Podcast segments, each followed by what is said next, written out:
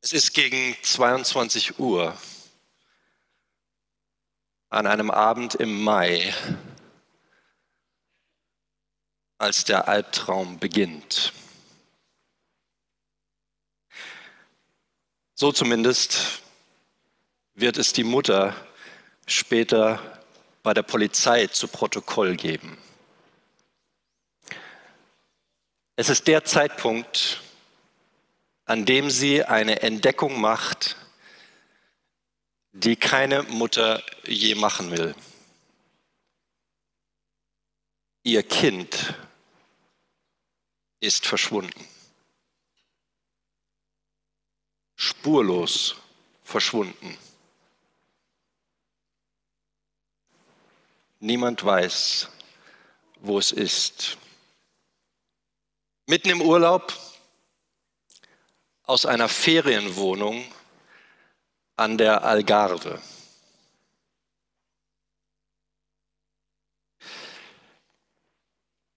Nur wenige Minuten zuvor hat es noch friedlich geschlafen, gemeinsam mit seinen beiden jüngeren Geschwistern, während die Eltern mit drei befreundeten Ehepaaren 50 Meter entfernt in einem Restaurant zu Abend gegessen haben. Jetzt ist es weg. Und niemand weiß, was passiert ist. Und so beginnt eine der aufsehenerregendsten und groß angelegtesten Suchaktionen dieses Jahrhunderts. Hunderte Polizisten, freiwillige Helfer durchsuchen jeden Winkel der Ferienanlage und die Umgebung. Die Behörden an den Flughäfen und Grenzübergängen werden alarmiert. Die Eltern treten im Fernsehen auf und bitten die Bevölkerung um Mithilfe bei der Suche. Die Zeitungen veröffentlichen ein Foto des Kindes auf den Titelseiten. Der Vater richtet eine eigene Webseite ein, um Hinweise zu sammeln und die Öffentlichkeit über den Stand der Ermittlungen zu informieren. Die Eltern reisen durch halb Europa, um Aufmerksamkeit zu generieren. Der Fall ist monatelang in den Medien präsent. Ohne Erfolg.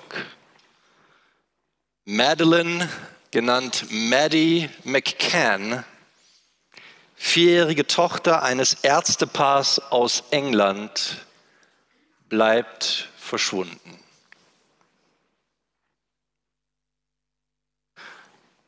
Im Vergleich dazu ist der vermissten Fall, über den ich heute Morgen mit euch nachdenken möchte, glimpflich ausgegangen, könnte man sagen.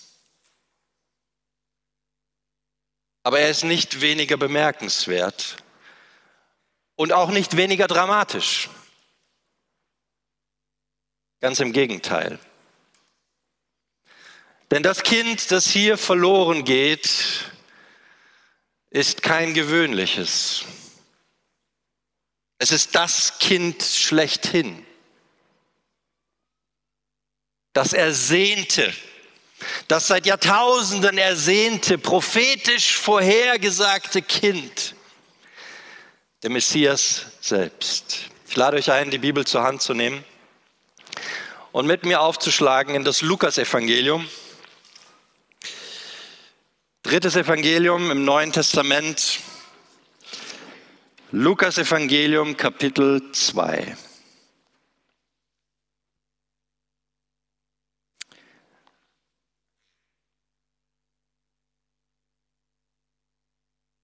Lukas Kapitel 2 und dort ab Vers 41.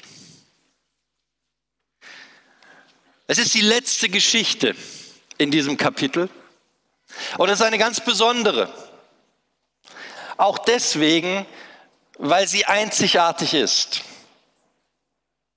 Zum einen, weil sie nur hier vorkommt, nur im Lukas-Evangelium.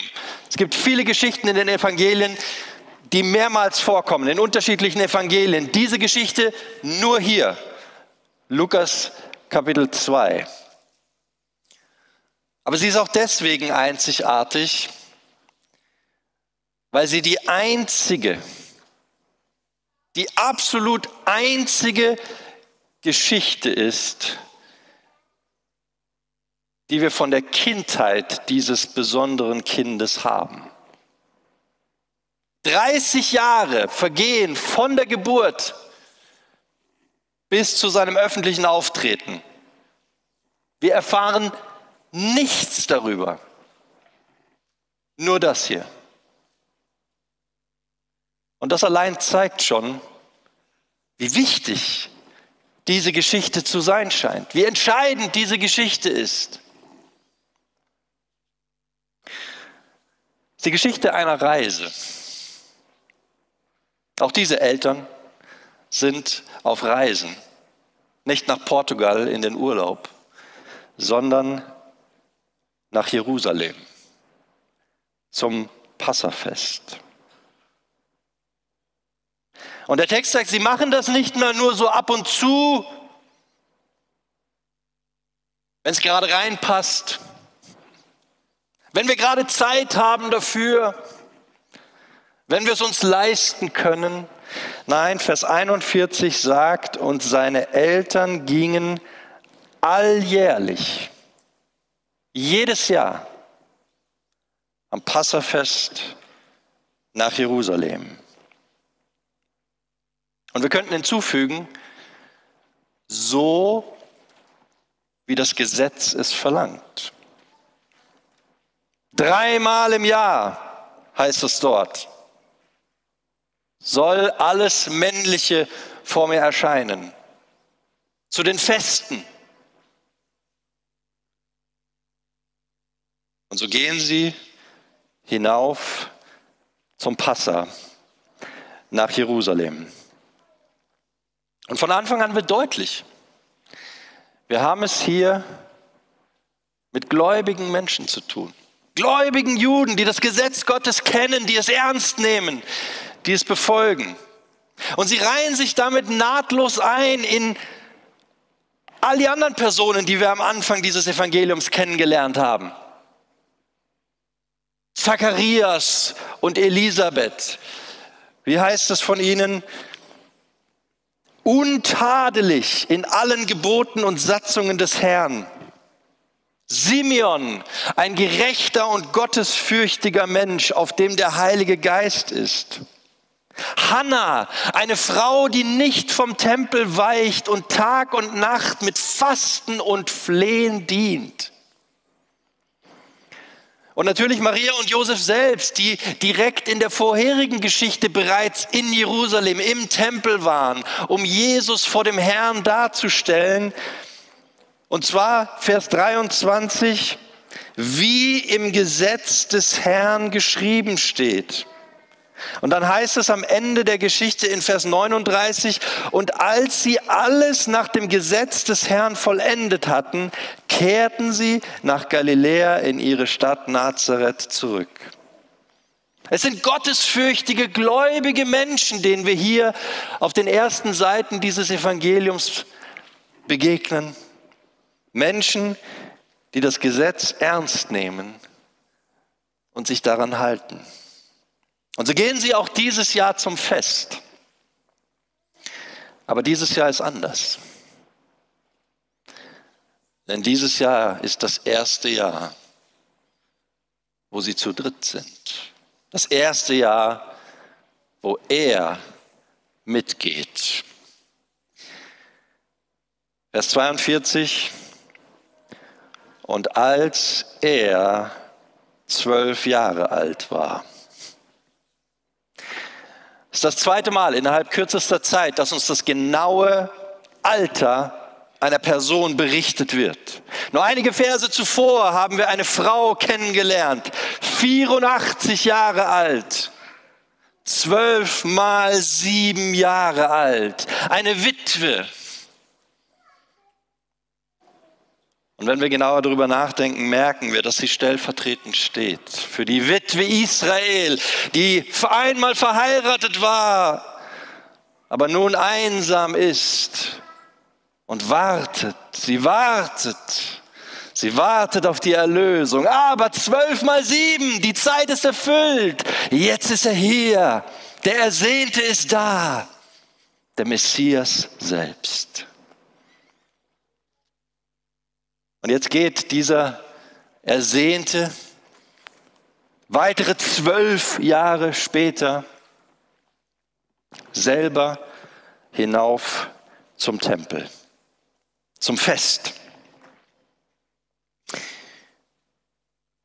ist das erste Mal.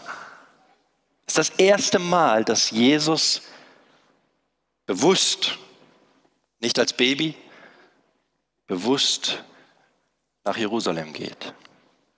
Es ist das erste Mal, dass Jesus zum Fest geht. Zum ersten Mal zum Tempel geht. Zum ersten Mal an den Ritualen des Festes teilnimmt.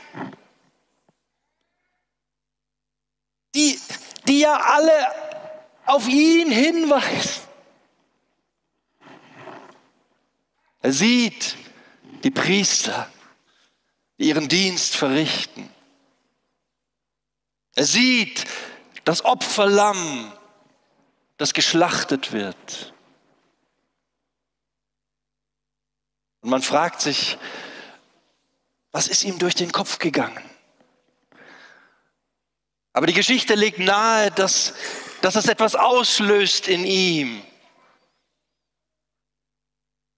Dass er anfängt zu verstehen, was es bedeutet, dass es untrennbar mit ihm verbunden ist, mit seinem Leben. Und als er zwölf Jahre alt war und sie nach der Gewohnheit des Festes hinaufgingen und die Tage vollendet hatten, die Tage sind vollendet, blieb bei ihrer Rückkehr der Knabe Jesus in Jerusalem zurück. Ich weiß nicht, ob es euch aufgefallen ist, aber der ganze Satz ist so konzipiert, dass der Fokus auf diesem Schluss liegt, auf dem Ende, auf dem Weggehen der Eltern dem Zurückkehren der Eltern und dem gleichzeitigen Zurückbleiben des Kindes. Da, wo sie weggehen, da, wo sie zurückkehren, da bleibt er. Da, wo die Tage vollendet sind, da bleibt er in Jerusalem, im Tempel. Und als aufmerksame Leser des Lukasevangeliums sollte uns das eigentlich nicht verwundern. Denn die ganze Geschichte, ja der ganze Anfang dieses Evangeliums ist so geschrieben, bewusst so geschrieben, dass wir erinnert werden sollen. Ein alter Priester, eine Frau, der ein Kind verheißen wird ein Lobgesang der Mutter. Eine Frau namens Hannah. Eltern, die jedes Jahr hinaufgehen zum Heiligtum und irgendwann ihr Kind mitnehmen. Und das Kind bleibt. Das Kind bleibt. Ein Knabe, Und dann heißt es von diesem Knaben, dass er immer mehr zunahm an Alter und Gunst bei Gott und den Menschen. Es gibt nur eine andere Geschichte in der Bibel, wo alle diese Elemente erwähnt werden. Und Lukas spielt bewusst auf diese Geschichte an, weil er möchte, dass wir an Samuel denken den großen Propheten und Priester Israels. Hier ist ein neuer Samuel, sagt Lukas. Hier ist der eigentliche, der ultimative Prophet und Priester Israels, der dem Herrn gehört und dessen eigentliches Zuhause der Tempel ist, das Haus Gottes. Und als er zwölf Jahre alt war und sie nach der Gewohnheit des Festes hinaufgingen und die Tage vollendet hatten, blieb bei ihrer Rückkehr der Knabe Jesus in Jerusalem zurück und seine Eltern wussten es nicht.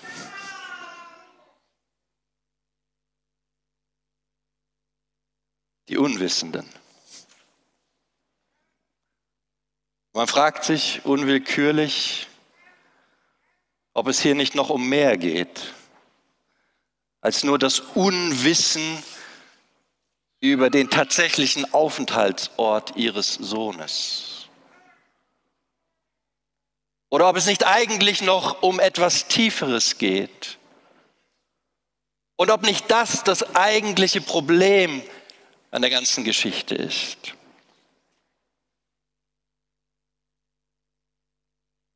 Seine Eltern wussten es nicht.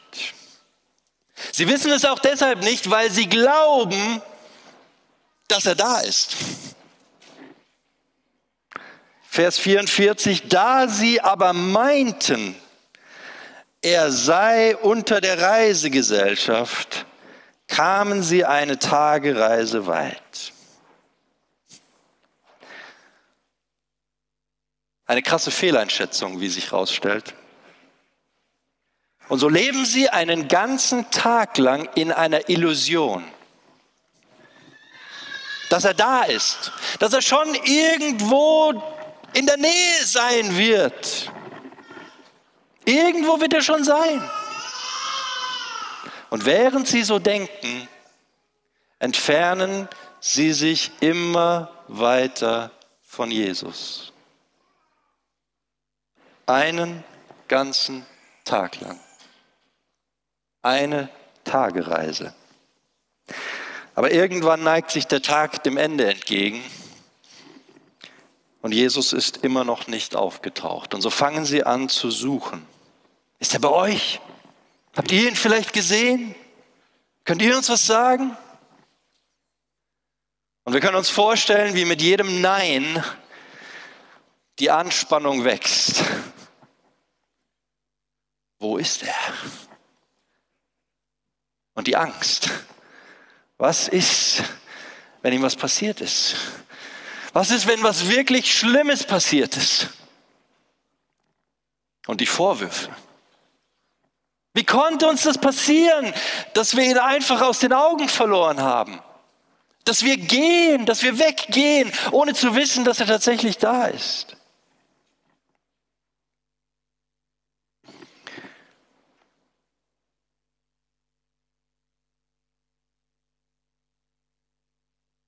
Da sie aber meinten, er sei unter der Reisegesellschaft, kamen sie eine Tagereise weit und suchten ihn unter den Verwandten und den Bekannten. Und als sie ihn nicht fanden, kehrten sie nach Jerusalem zurück und suchten ihn. Am Ende bleibt nur eine Option. Zurück nach Jerusalem. Zurück dorthin, wo wir hergekommen sind. Zurück. Zurück nach Jerusalem. Immer mit der bangen Frage im Kopf. Was ist, wenn wir ihn nicht finden?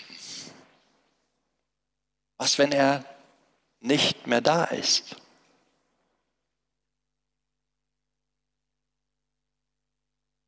Vers 46. Und es geschah nach drei Tagen. Es geschah nach drei Tagen, dass sie ihn im Tempel fanden. Das ist das dritte Mal, dass Jesus im Tempel gefunden wird. Simeon war der Erste, Hannah war die Zweite jetzt die Eltern. Und die Abfolge zeigt erneut sehr, sehr deutlich den Kontrast. wir die Wissenden. Der eine, der durch den Geist geführt in den Tempel kommt.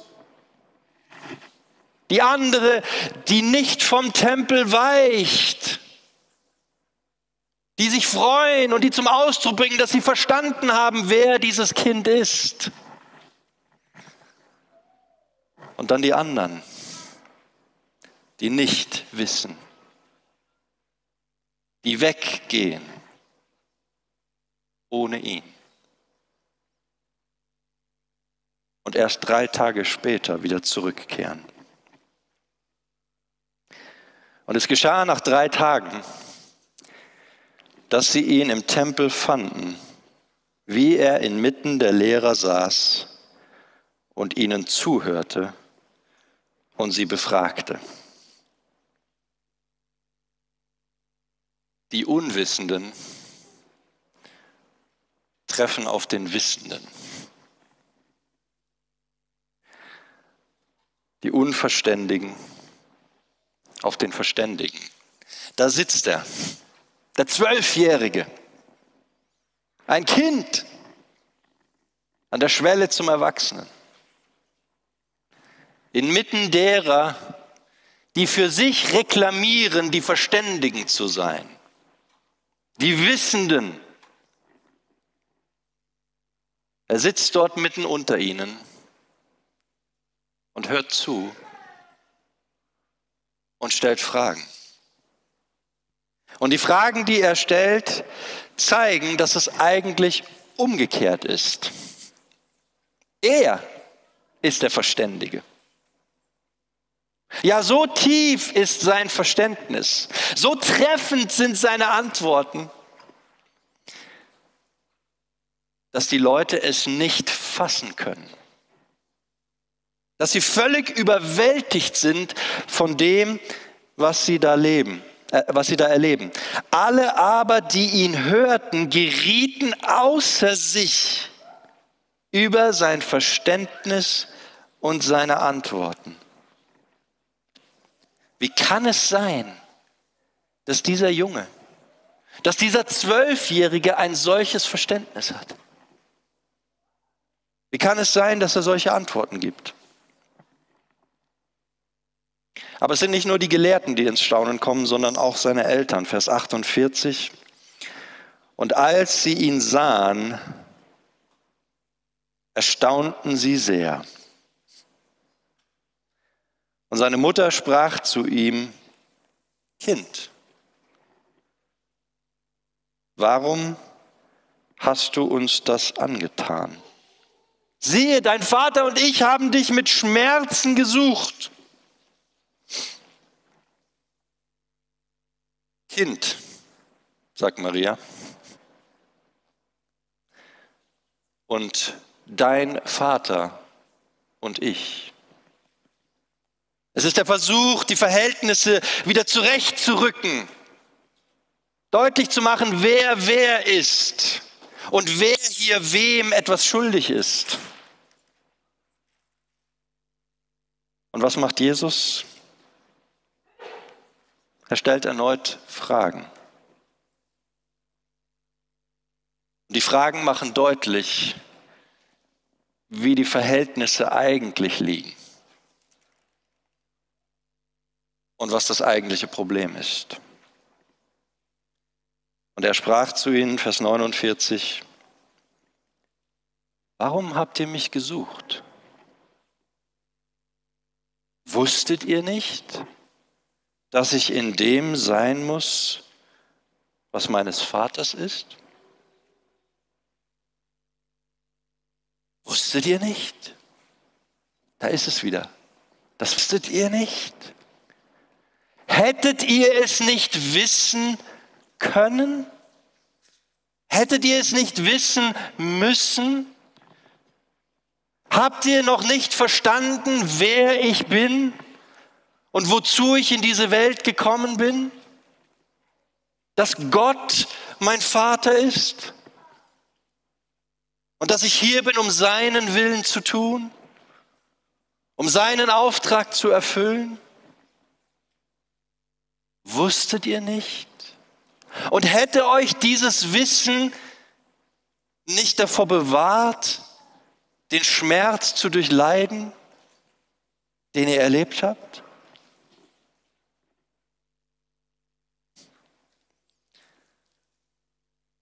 Und sie verstanden das Wort nicht, das er zu ihnen redete. Er aber ging mit ihnen hinab und kam nach Nazareth und er war ihnen untertan. Bemerkenswert, oder? Der Verständige geht mit den Unverständigen. Der Wissende geht mit den Unwissenden. Und er geht nicht nur mit. Es heißt, er war ihnen untertan. 18 weitere Jahre. 18 weitere Jahre geht er treu seinen Pflichten nach als ein gehorsamer Sohn. Und noch einmal wird ganz deutlich, das ist kein rebellischer Sohn, der einfach mal sein eigenes Ding machen wollte, der nur darauf gewartet hat, bis er endlich seine Freiheit nutzen kann, um sich endlich abzusetzen. Hier ist ein Sohn, der erkannt hat, was seine eigentliche Identität, was seine eigentliche Herkunft ist, was seine eigentliche Mission ist. Aber noch ist die Zeit nicht gekommen. Das hier, das hier im Tempel ist nur ein Vorgeschmack. Ist ein Vorgeschmack auf das, was kommen wird, ein kleiner Vorausblick. Und seine Mutter bewahrte alle diese Worte in ihrem Herzen. Und Jesus nahm zu an Weisheit und an Größe und an Gunst bei Gott und den Menschen. Soweit die Geschichte. Eine Geschichte, die mich bewegt.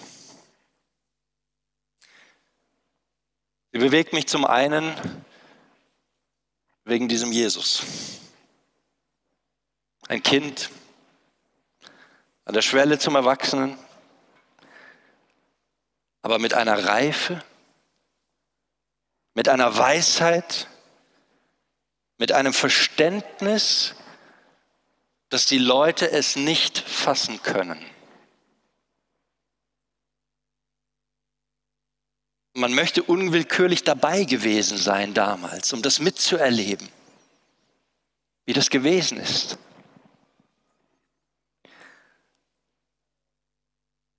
Unheimliche Reife, unheimliche Weisheit, unheimliches Verständnis, aber zugleich eine unheimliche Bescheidenheit. Keiner der Erwachsenen kann ihm auch nur annähernd das Wasser reichen. Sie sind ohne es zu merken alle zu Schülern geworden, alle zu Lernenden. Aber er belehrt sie nicht. Er lässt seine Überlegenheit nicht raushängen. Stattdessen hört er zu und stellt Fragen. Weil es ihm bereits hier scheinbar nicht darum geht, Recht zu haben, das Gespräch zu dominieren, zu zeigen, wie viel er weiß, sich selbst zu präsentieren, sondern weil es ihm scheinbar bereits hier darum geht, Menschen zu erreichen. Und ich frage mich, was, was würde passieren, wenn wir das mehr praktizieren würden? In unseren Begegnungen mit anderen Menschen. Was wäre, wenn wir mehr so handeln würden wie Jesus hier? Wie anders würden manche Begegnungen auch in unseren Reihen ablaufen? Aber die Geschichte bewegt mich auch deshalb, weil sie mich mit einer Frage konfrontiert, nämlich mit der Frage, ob die Erfahrung von Josef und Maria in dieser Geschichte, ob das nicht auch meine Erfahrung ist, ob das nicht auch unsere Erfahrung ist. Die Erfahrung von gläubigen Menschen, von Menschen, die Gott kennen, überzeugte Christen, überzeugte Adventisten, die das, was Gott sagt, ernst nehmen, die bestrebt sind, das Richtige zu tun. Und die doch in der Gefahr stehen, das Entscheidende, das Allerwichtigste, nämlich Jesus, aus den Augen zu verlieren, aus dem Leben zu verlieren und es vielleicht gar nicht zu merken, weil wir meinen, er sei da. Aber in Wirklichkeit sind wir getrennt von ihm. In Wirklichkeit leben wir ohne ihn. Einen Tag, zwei Tage, drei Tage, viele Tage. Zu viele Tage. In der Illusion, er wäre da, wir sind doch gläubig. Wir sind doch Adventisten. Wir halten uns doch an das, was die Bibel sagt.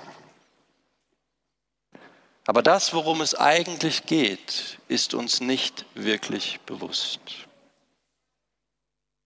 Ich meine, wir müssen uns das überlegen. Da gehen seine Eltern hinauf zum Fest. Zum Fest der Befreiung. Zum Fest der Erlösung dessen Rituale alle dazu gedacht sind, vorauszuschauen auf ihn,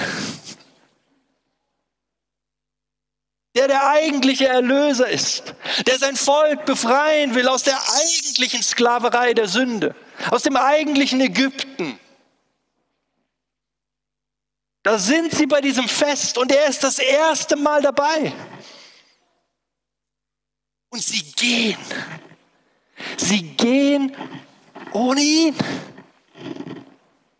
Wie kann das sein?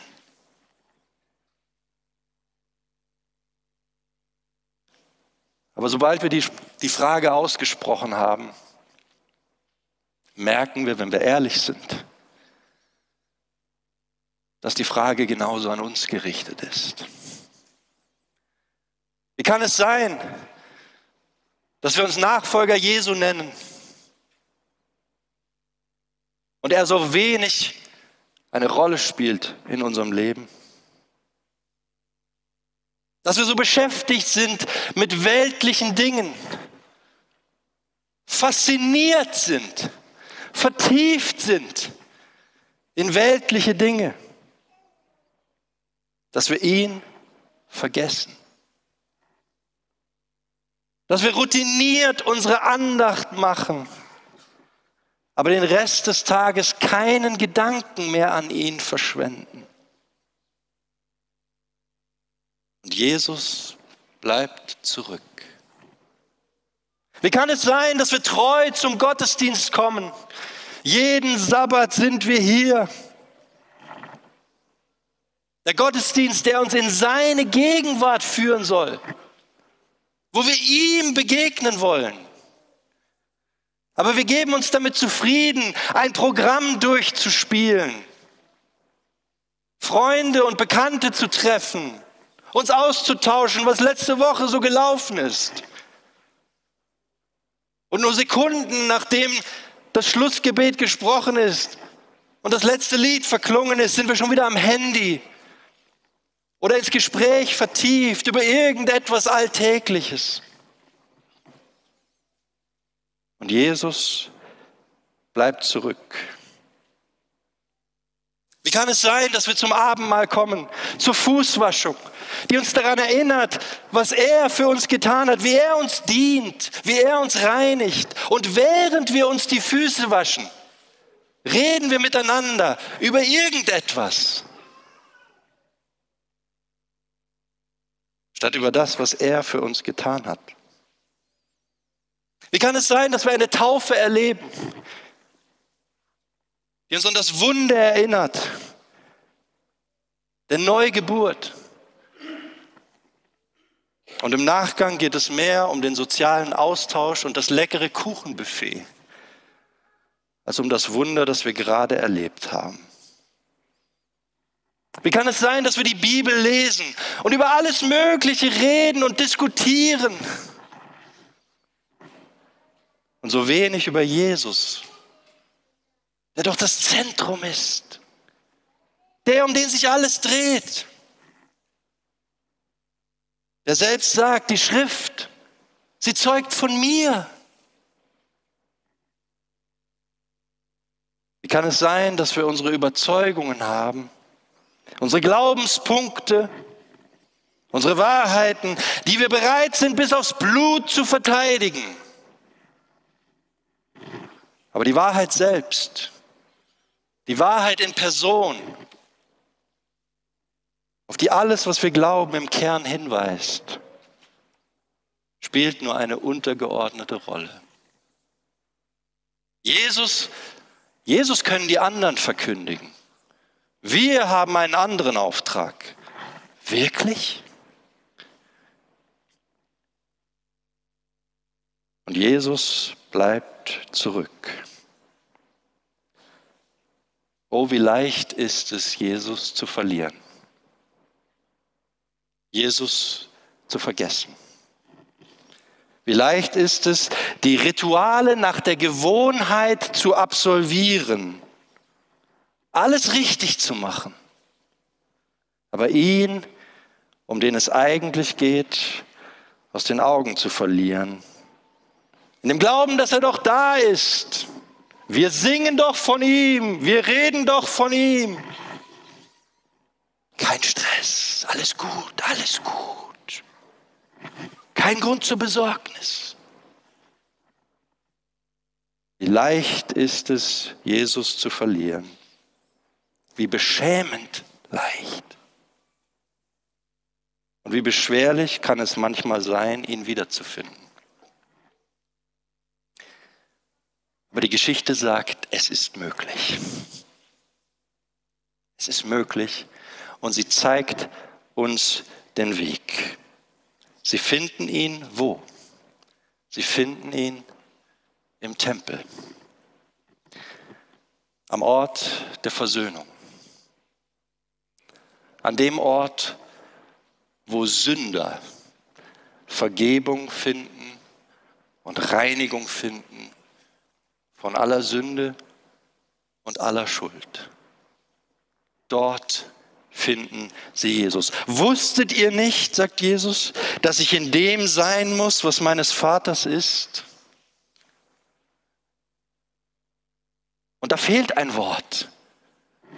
In dem, ja, in was? Aber die Geschichte macht deutlich, es ist natürlich zum einen der Tempel, in dem Jesus sich gerade befindet. Aber es geht natürlich noch um viel mehr. Nämlich um alles, was damit verbunden ist. Um das Werk der Erlösung, zu dem Jesus auf diese Erde gekommen ist. Das ist es, was des Vaters ist. Wusstet ihr nicht, dass ich dort sein muss? Es ist kein Zufall, dass die Geschichte vorausweist. Vor diesem Hintergrund ist es kein Zufall. Auf ein anderes Passafest, viele Jahre später, wo Jesus erneut hinaufgeht wo er erneut auf die religiösen Führer trifft. Aber diesmal staunen sie nicht. Sie töten ihn. Auch dort werden drei Tage vergehen, an denen er mit Schmerzen gesucht wird und zunächst nicht gefunden wird. Aber auch dort wird sich ihre Trauer in Freude verwandeln. Und auch dort wird er zu den Seinen sagen, wusstet ihr nicht? Wusstet ihr nicht, dass es so kommen muss? Die Geschichte weist voraus. Sie weist voraus auf das Kreuz. Sie weist voraus auf die Auferstehung, auf den Höhepunkt des Erlösungsplans. Hier, ihr Lieben, hier finden wir Jesus.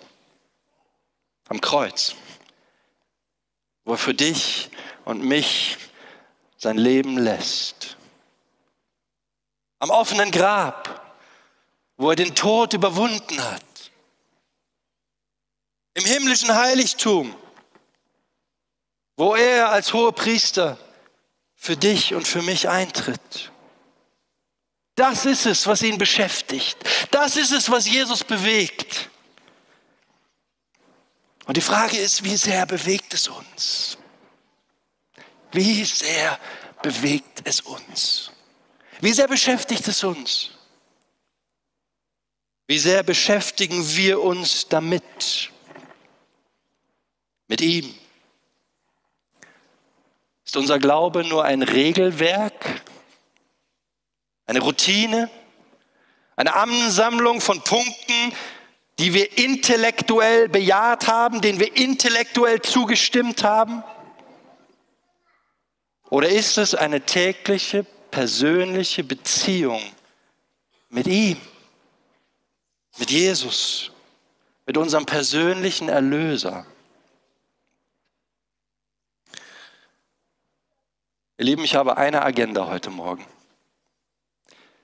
Ich möchte Jesus erhöhen. Ich möchte Jesus hochhalten. Er ist kostbar. Er ist das Kostbarste, was es überhaupt gibt.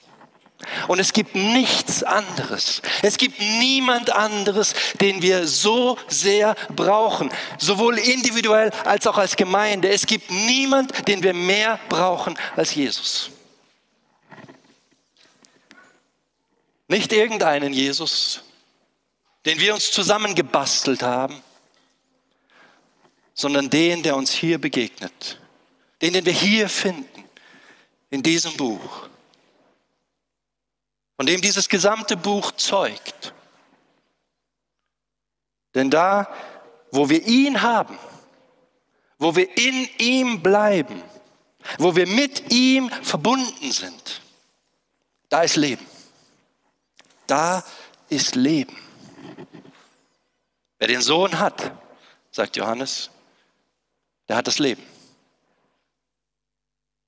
Hast du den Sohn? Hast du ihn? Habe ich ihn? Haben wir Jesus?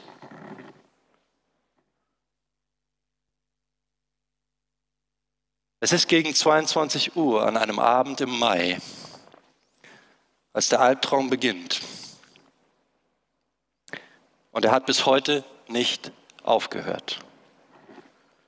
16 Jahre später ist Maddie McCann noch immer verschwunden. Und möglicherweise wird sie verschwunden bleiben. Wir wissen es nicht. Aber eins wissen wir. Jesus ist gefunden worden. Jesus lebt. Und er kann auch heute noch gefunden werden. Von dir und von mir. So ihr mich von ganzem Herzen suchen werdet, so will ich mich von euch finden lassen, sagt dieser Jesus.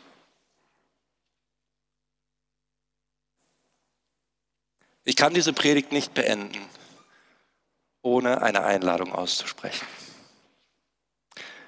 Ich weiß nicht, wo du heute Morgen stehst. Ich weiß nicht, in welcher Beziehung du zu diesem Jesus stehst. Aber vielleicht hast du dich in dieser Geschichte wiedergefunden. Dass du Jesus aus den Augen verloren hast, aus, aus welchen Gründen auch immer. Du bist hier aber eigentlich bist du ohne Jesus. Vielleicht schon für viele Tage. Wenn das der Fall ist, und du eine Sehnsucht hast nach Jesus, dann möchte ich dich einladen, so wie Maria und Josef, umzudrehen, umzukehren und zurückzugehen. Komm zu Jesus. Komm zu Jesus. Suche ihn. Beschäftige dich mit ihm. Nimm dir bewusst Zeit für ihn. Lies die Geschichten über ihn, über sein Leben, über sein Sterben, über seine Auferstehung. Denke immer wieder darüber nach. Rede mit ihm. Rede mit anderen über ihn. Und je mehr du das machst, je mehr wir alle das machen, desto mehr werden wir verändert werden in sein Ebenbild. Und desto mehr wird es auch von uns heißen, dass wir zunehmen an Weisheit und an Größe und an Gunst bei den Menschen und bei Gott. Amen. Herr Jesus, wir kommen heute Morgen zu dir, dankbar für deine Liebe, für deine Vergebung, für das Opfer, das du für jeden Einzelnen von uns gebracht hast. Herr, vergib uns, dass wir oft so achtlos sind, was dich betrifft. Dass wir dich so leicht vergessen. Dass wir uns so leicht ablenken lassen von all den anderen Dingen, die doch neben dir alle verblassen. Danke, dass du uns nicht aufgibst. Danke, dass du uns immer wieder nachgehst, dass du uns ziehst zu dir hin durch deine große Liebe durch deine Gnade, durch deine Barmherzigkeit. Herr, wir wollen kommen erneut. Wir kommen zum Kreuz als Sünder, die den Tod verdient haben. Und wir wollen dir einfach Danke sagen. Und dich bitten, komm du in unsere Herzen. Wir wollen sie aufmachen für dich. Komme du herein und bleibe, bleibe in uns und wir in dir. Und lass uns reden von dir, dass noch viele dich kennenlernen und das Leben finden. Amen.